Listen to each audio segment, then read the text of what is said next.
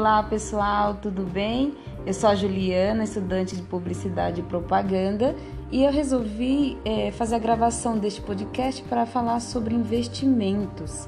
É, tem muitas pessoas querendo começar a investir, mas não entende muito sobre o assunto, né? E eu convidei o Francisco, que trabalha numa loja de e-commerce como analista de processos de marketplace, né?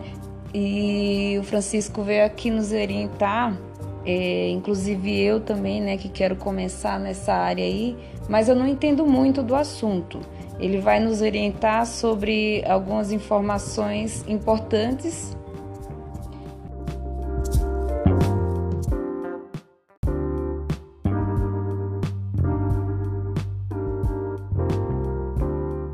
Então, resolvi fazer esse podcast para tanto me ajudar quanto ajudar pessoas também que têm esse interesse em entender como que funciona o mercado, como começar a investir e como pensar é, de uma forma de investidor, né? Um pensamento mais positivo para que isso venha a dar certo.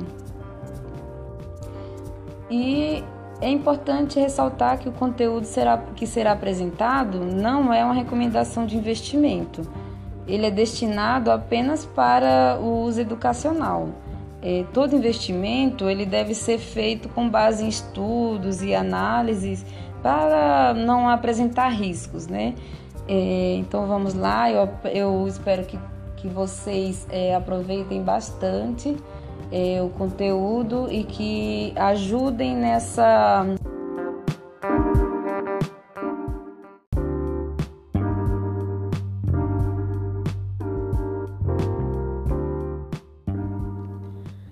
E o primeiro tema seria para falar sobre a virada de chave. Como que funciona isso, Francisco? Oi, Juliana. Então, é, no começo, né, quando a, a pessoa quer pensar em investimento, existem algumas etapas que ela precisa considerar antes. Né? Então, primeira coisa, muitas pessoas que são principalmente CLTs, elas não sabem qual que é o seu real salário, tá? Quanto elas ganham. Porque a gente acaba considerando o, o ganho bruto, mas essa é uma forma é, errada de pensar, tá? Por quê?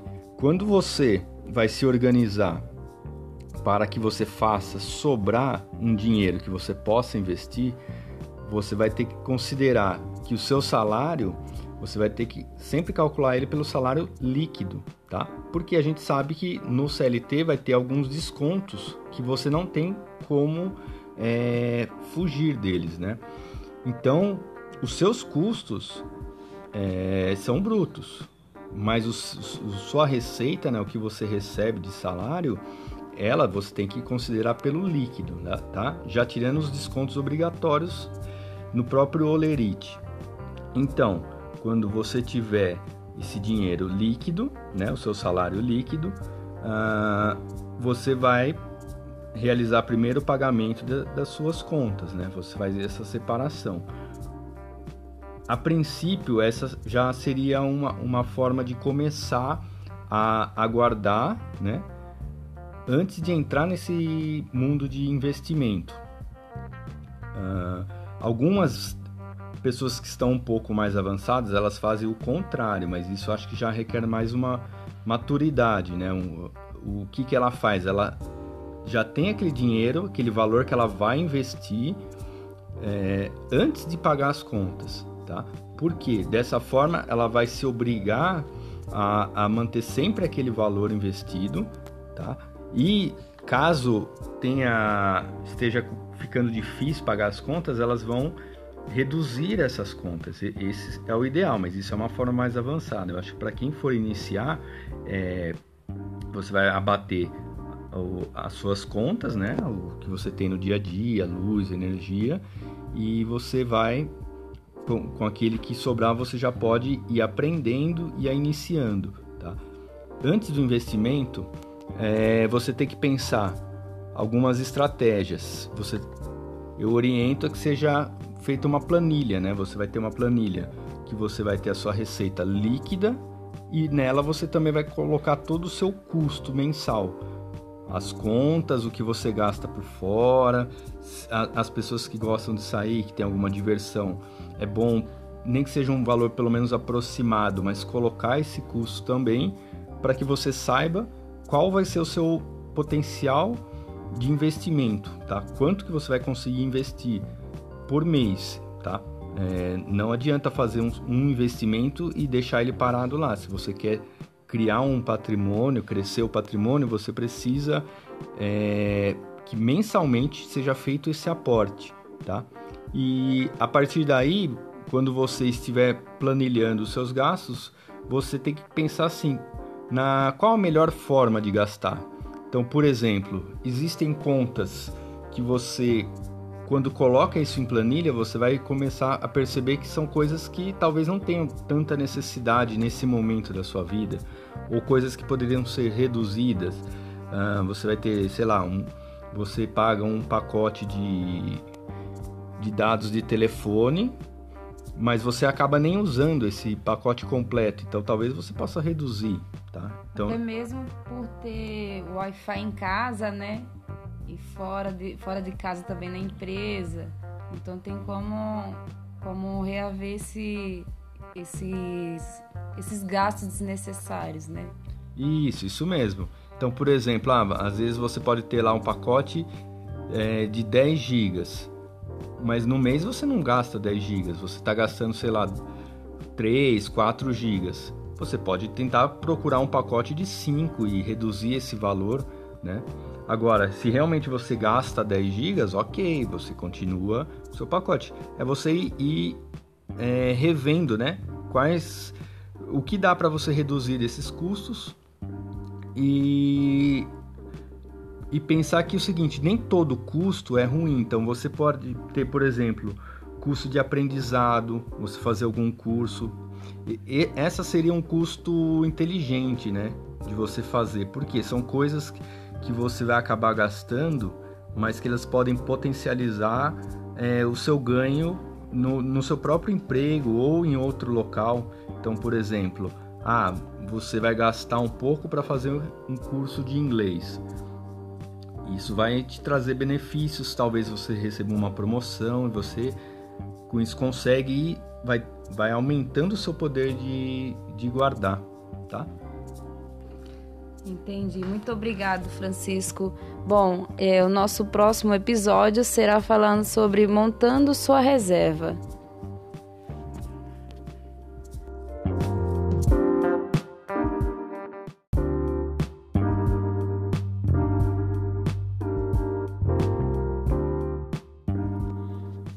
Olá, no episódio de hoje nós vamos falar sobre montando sua reserva ainda aqui com o Francisco. Olá, Juliana. Uh, como a gente disse, né, no, antes no episódio anterior, né, uh, a pessoa está se preparando para começar a fazer um investimento. E é, antes de começar, existem alguns passos. No, no próximo passo, né, passado, que a pessoa já sabe quanto que ela vai conseguir guardar, qual que é o custo dela, a gente entra no que a gente chama de montar uma reserva de emergência. Porque pensa assim, é, dependendo do tipo de investimento que você quer, ou seja, pode ser um investimento a curto prazo, a médio prazo ou a longo prazo. Mesmo assim, é, pode ter situações que você precise resgatar esse investimento. Então, vou te dar um exemplo. Vamos supor que você começou a investir, mas uh, estourou um cano da sua casa, um cano de água da sua casa. Você vai precisar desse dinheiro. Né? Se ele tivesse inteiro investido, você provavelmente teria que fazer esse resgate e nem sempre essa vai ser a, a melhor maneira que, que fosse mais rentável. Se você tiver num, num, determinado tipo de investimento, você pode acabar saindo perdendo dinheiro até. Tá? Então, uh, nesse passo, a gente fala o que, que seria uma reserva de emergência seria um valor que você iria guardar, tá? É, existe algumas pessoas que calculam por exemplo, seu custo mensal, e aí pode ser é, de três meses, de seis meses, tá? Que são os mais comuns, ou até um pouco mais. Isso vai da, da segurança que você deseja ter. Então vamos supor, você tem um tipo de trabalho, você saiu desse trabalho. Esse valor teria que ser referente a mais ou menos a, a três meses que você ficasse desempregado e você conseguisse usar esse valor, né? Uh, ou seis meses, aí vai do tipo de segurança que, que a pessoa quer, quer ter, tá? Então, isso que a gente chama de montar uma reserva de emergência. Essa reserva de emergência, ela serve justamente para isso. Apareceu alguma coisa que você não esperava, que você vai precisar usar esse dinheiro, sem que você tenha que mexer nos investimentos, tá? Uh, então, com, como que você vai montar? Você vai estipular, né? Qual seria esse valor, essa segurança? É o primeiro passo. E depois aonde que você vai colocar? Todos, é, todas as reservas de emergência você precisa colocar ela em um valor que você, um lugar que você tenha o resgate imediato. Ou seja, são locais que você possa resgatar esse dinheiro sem que você tenha nenhum tipo de penalidade. E essa reserva de emergência ela não tem o objetivo de, é, de crescer, de ter uma, um, uma rentabilidade, né? Ela tem que servir exatamente para que você tenha essa facilidade. Então, geralmente são locais que rendem menos, mas que você pode pegar a, a qualquer momento. Algumas pessoas acabam deixando, por exemplo, em Tesouro Selic, que seria o Tesouro Direto, mas que ele pode ser resgatado a qualquer momento, né? liquidez diária, você pode resgatar no mesmo dia, é... porém ele vai ter uma, uma baixa rentabilidade. Outras pessoas utilizam a no conta, né, que seria aquela conta do Nubank, que ele paga o, o mesmo valor que está a Selic. Hoje a gente está com uma Selic bem baixa, né, em torno de 2%.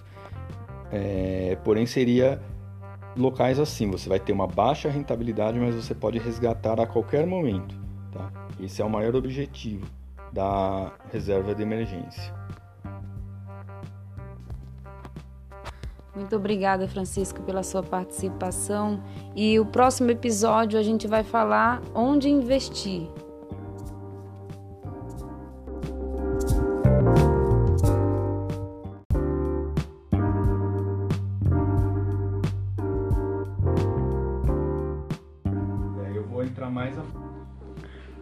Olá, continuando aqui no nosso terceiro episódio, Onde Investir.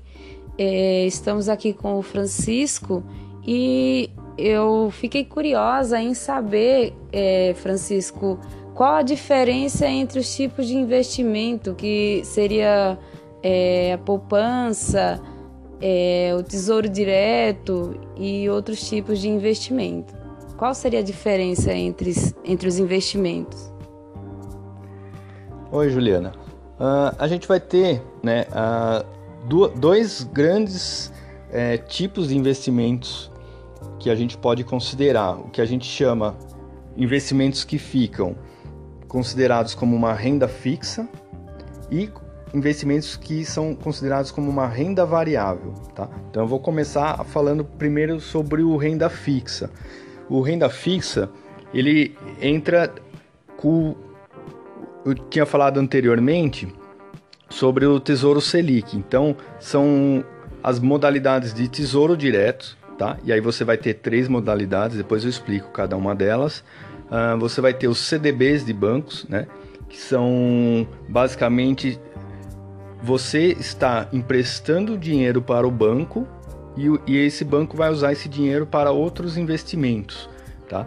É, são taxas já pré-estabelecidas, então você vai ter um CDB que ele vai te, te pagar 100% do CDI, 120% do CDI, sendo que o CDI é uma taxa base de, de juros que, que é para ser calculado esse, esse valor tá, pelo banco, mas você não vai ter variações no, no recebimento. Então, o que foi estabelecido uh, quando você adquiriu esse investimento em renda fixa, é o que você vai receber, tá? Então, vamos te dar um exemplo. Dentro do Tesouro Direto, você vai ter o Tesouro Selic, ou seja, ele vai, vai te pagar é, o que está valendo esse essa Selic, que é a Selic seria uma taxa de juros que o banco considera para todos os investimentos. Então, de acordo lá com as regras do Banco Central que vai estipular essa, essa taxa de juros, né, essa Selic pode subir ou pode diminuir. Se você contratou uma renda fixa atrelada ao Tesouro Selic, ele vai te pagar o que está valendo a taxa Selic, tá?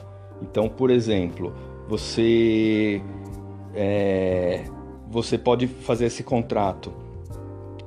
Ele vai ter um tempo, tá? Você pode pegar anual, é, cinco anos. Só que, como no caso da Selic ele é calculado em cima dela, você pode fazer esse resgate sem que você tenha uma penalidade, tá? Agora você teria outras modalidades também, que seriam um tesouro direto pré-fixado, ou seja, o banco vai te falar uh, quanto que você iria receber por ano, né? Uh, em, em termos de porcentagem, tá? Ou é, o Tesouro IPCA. Você vai sempre receber uma porcentagem a mais da inflação. Então você sempre vai estar protegido da inflação. Geralmente é, por exemplo, é, inflação, né, IPCA, mais 3%. Então, se ela subir, mesmo assim você vai receber o, a porcentagem da inflação mais esses 3%, tá? Isso vai depender muito do seu perfil de investidor.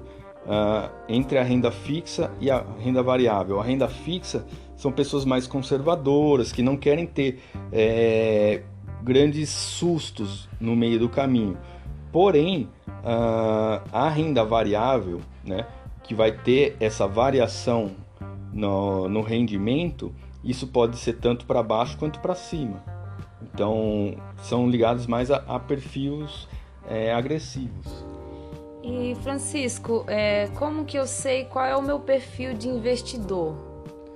Sim, to, todo local que você vai fazer um investimento, então, por exemplo, seja por banco ou através de uma corretora, existe um, um documento, uma pesquisa que você é obrigado a responder, né, uh, com vários questionamentos do, do que você considera, o, o, seu grau de conhecimento e essa, essa pesquisa vai definir qual que é o seu perfil de investidor. Se você é, é um perfil mais conservador, então geralmente corretoras, bancos, você vai ter acesso apenas a a investimentos desse perfil, né? Já no perfil agressivo você vai poder ter investimentos que é, de renda variável, por exemplo, que não estariam habilitados caso o seu perfil seja conservador, tá? Uh, dentro da renda fixa, os mais conhecidos são esses, tá? Você vai ter os tesouros, os CDBs, que são uh, esse empréstimo para o banco, ou é, letras imobiliárias, letras de, de compra de câmbio agrícola, tá? Uh, mas eu acho que é interessante cada um estudar esses tipos antes de pensar no investimento. Então você tem que buscar essa informação muito bem, tá? É, ver qual é o seu perfil antes de começar, tá? Uh, dentro da renda variável, dentro da renda variável você vai ter fundos imobiliários, você vai ter ações, tá? são de perfis mais agressivos, porque uh, você não tem o controle sobre o preço. Então você pode comprar uma ação, ela pode cair o valor ou ela pode subir. Então você teve, por exemplo, na, na pandemia, em março, a, a bolsa caiu 50%. Então esses investimentos dessas pessoas caíram.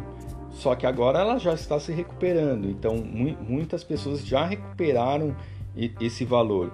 Então, o importante é, se você está dentro da renda variável, você não pode entrar em pânico e vender tendo prejuízo, né? Claro, existe todo um estudo que você tem que fazer em cima da empresa que você está entrando. E. E se eu não me identificar com esse perfil que, que é me dado? Como assim? Se você não se identificar, você pode refazer esse teste, você pode mudar algumas respostas, né? Mas assim, ele, ele é ele é obrigatório e ele é feito até para dar uma segurança. Ele meio que vai de acordo com o seu grau de conhecimento é, habilitar, né, o, os produtos que a, que a empresa, a instituição financeira vai, vai poder te ofertar. Então, por exemplo, se você tem um perfil conservador e através dessas respostas ele, ele nem vai habilitar a renda variável para você. Ah, eu acho que o, o, investimento ele vai estar muito ligado ao seu grau de conhecimento. Então você tem que buscar informação, estudar os produtos, estudar ah, as empresas, caso você entre na renda variável. E o interessante é você pode ir evoluindo, né? Você pode começar com um investimento e ao longo do caminho, conforme você vai aprendendo, você vai migrando para outros. Tá? Entendi. Então, mesmo que, é, que eu tenha esse perfil, então pode, pode evoluir. Sim, você pode refazer esse teste quando você desejar. Uh, você entra ali nas configurações e você pode refazer, tá? Uh, outro ponto importante também, o, o interessante é você ter sempre uma variação de produtos, né? Você não ficar em um produto só. Então, por exemplo, uh, se você já está é, no mundo da renda variável, você já tem um conhecimento um pouco maior, mesmo assim, nada te impede de você ter uma renda fixa, tá? Por exemplo, as pessoas têm ações que sofrem essa variação de preço, mas elas podem ter uma parte é, segura num tesouro direto. Para quê? Que esse valor não seja influenciado pela variação da economia, digamos assim, e inclusive a própria reserva de emergência ela tem que ficar no local seguro. Então você não vai colocar sua reserva de emergência, por exemplo, dentro de ações. Por quê? Porque pode ser que quando você precise da, da reserva de emergência, alguém ficou doente, ou você precisa desse dinheiro, se, a, se aquelas ações que você colocou estiverem em baixa, você vai vender tendo prejuízo. Né? Então, existem até pessoas com um alto nível de conhecimento, mas que ainda utilizam a poupança, sabendo que a poupança é, é um dos piores investimentos. Mas por quê? Porque a poupança vai dar essa segurança, né? ela vai deixar uma parte do dinheiro que ela não está preocupada em rentabilizar, ela está preocupada em ter esse seguro apenas. Entendi. Muito obrigado pela sua participação, Francisco. É, o, o quarto episódio será falando sobre renda variável e fundos imobiliários.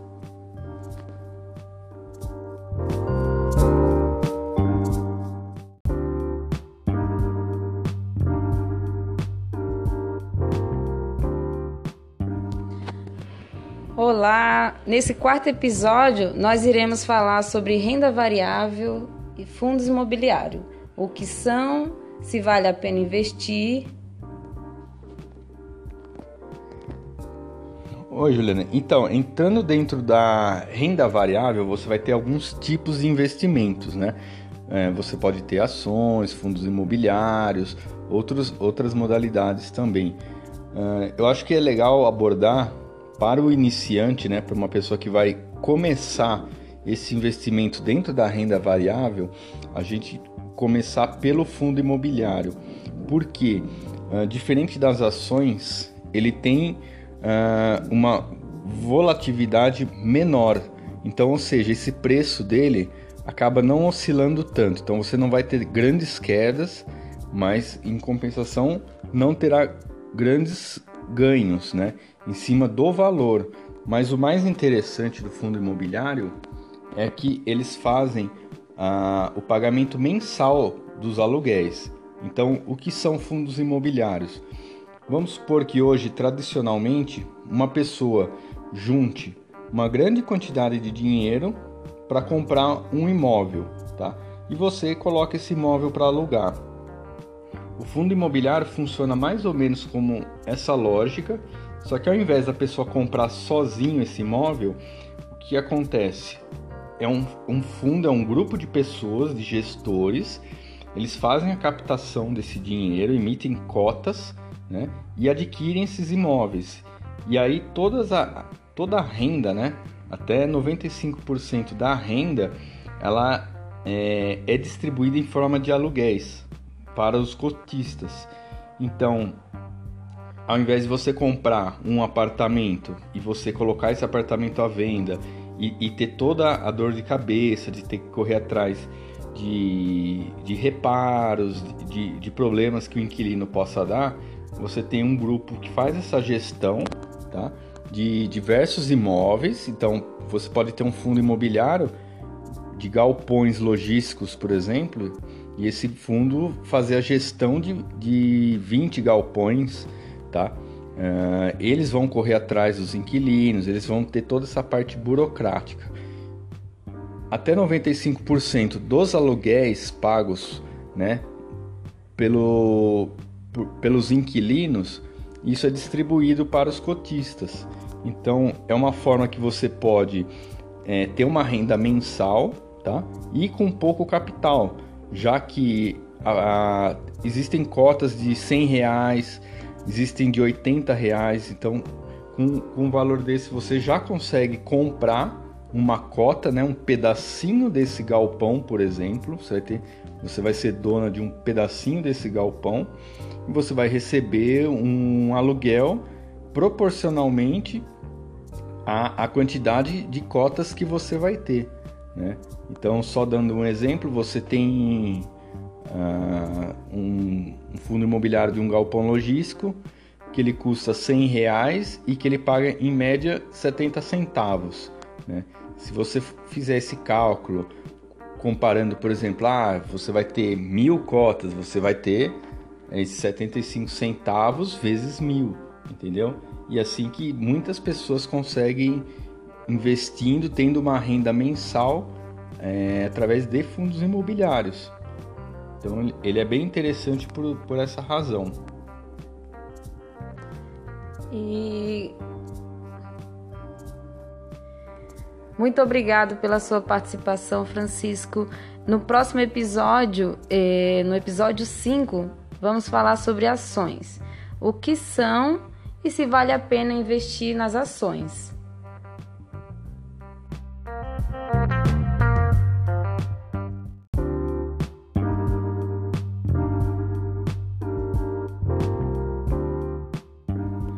Olá, estamos aqui para é, gravar o último episódio sobre ações, né? Seria o quinto episódio é, do canal Começando a Investir. Então, quando a gente fala de ações, a gente primeiro precisa entender uh, o, o que, que são ações, né? Então, vamos dar um exemplo. Vamos supor que uma pessoa tenha uh, uma padaria e ela decida é, aumentar né, esse negócio, abrir novas filiais. Então, o que, que acontece? Às vezes a pessoa não tem sozinha o dinheiro para fazer o negócio crescer. Então, ela adquire um sócio. Então, enquanto ela, ela teria 100% de uma padaria, agora ela vai ter 50% de uma padaria enquanto que o, sócio teria a outra metade, tá? O que, que seria feito? Então, conforme chegasse os lucros dessa, dessa padaria, elas vão ser divididas iguais entre os dois. Agora, se você pegar no nessa mesma proporção, tá? O que, que são ações? Vamos imaginar que uma grande empresa já bem estabelecida, só que ela vai ter uh, muitos, muitos sócios isso vai estar dividido por ações. Então elas, elas irão emitir 100 mil ou 1 milhão de ações, tá?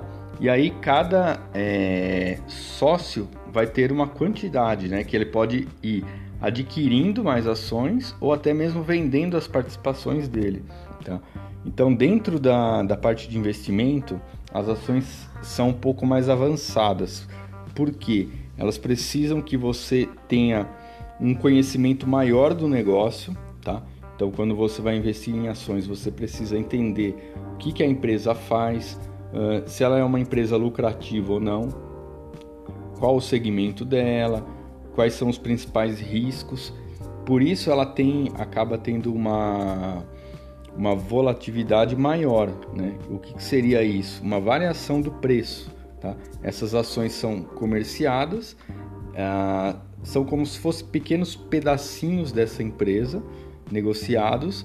As pessoas podem vender ou comprar mais, tá? e isso é, vai influenciar no preço. Tá? O preço da ação em si não, não tem uma relação direta com o valor da empresa. Tá? Nada mais é do que o valor que as pessoas estão atribuindo a essa empresa. Então, se você tem uma grande quantidade de pessoas vendendo, mas nada de ruim está acontecendo com a empresa, o preço pode cair, mas a empresa pode estar se mantendo da mesma forma. Tá? É... Então, é, ela dá algumas oportunidades se você estudar bem a empresa, você saber qual que é o preço, né? Que, que, a, que aquela ação daquela empresa tem o seu valor, você pode pegar ações muito baratas, né? E do, da mesma forma, essas ações podem, ao longo do tempo, mediante a notícias, me, mediante a resultados da empresa, a empresa superando expectativas, elas também podem é, sofrer um grande aumento do valor, tá? Porém, o que tem que tomar muito cuidado é você tem que saber que são um investimento que você vai estar sujeito a maior risco, tá? Dentro desses investimentos que foram abordados, as ações possuem um risco maior, tá? Mas esse risco também pode ser diminuído à medida que você tem maior conhecimento sobre a empresa que você está comprando, tá? E parecido com fundos imobiliários, ah, quando a empresa obtém lucro, né, ela pode atribuir esses lucros dentro da própria empresa para fomentar o crescimento, e isso por si só já faria o preço das ações subirem, né? Porque esse dinheiro está sendo investido para que ela cresça, ou elas podem ser distribuídas em forma de rendimentos, dividendos, juros sobre capital próprio, tá? Mas a gente é, pode associar isso como um rendimento. Então, a empresa teve lucro, ela está distribuindo entre os seus donos, tá? Então, quando você está comprando ações, você está sendo dono daquela empresa. Se for uma empresa lucrativa, ela vai distribuir os lucros, você vai estar participando desses lucros também. Tá? Então, é, também é uma forma de você rentabilizar de duas formas, né? Você pode tanto ter essa variação no valor dela, então o, o preço dela subiu então, aquilo que você comprou já se valorizou, mas ela também vai te dar os, o rendimento dos lucros. Lembrando que isso vai de acordo com cada empresa, tá? Ah, as empresas no Brasil distribuem aproximadamente 25% do lucro, tá? Porém, ela pode reaplicar dentro do próprio negócio, então muitas acabam não distribuindo, outras fazem essa distribuição, tá? Muito obrigado pela sua participação, Francisco. E esse foi o nosso último episódio é, falando sobre ações.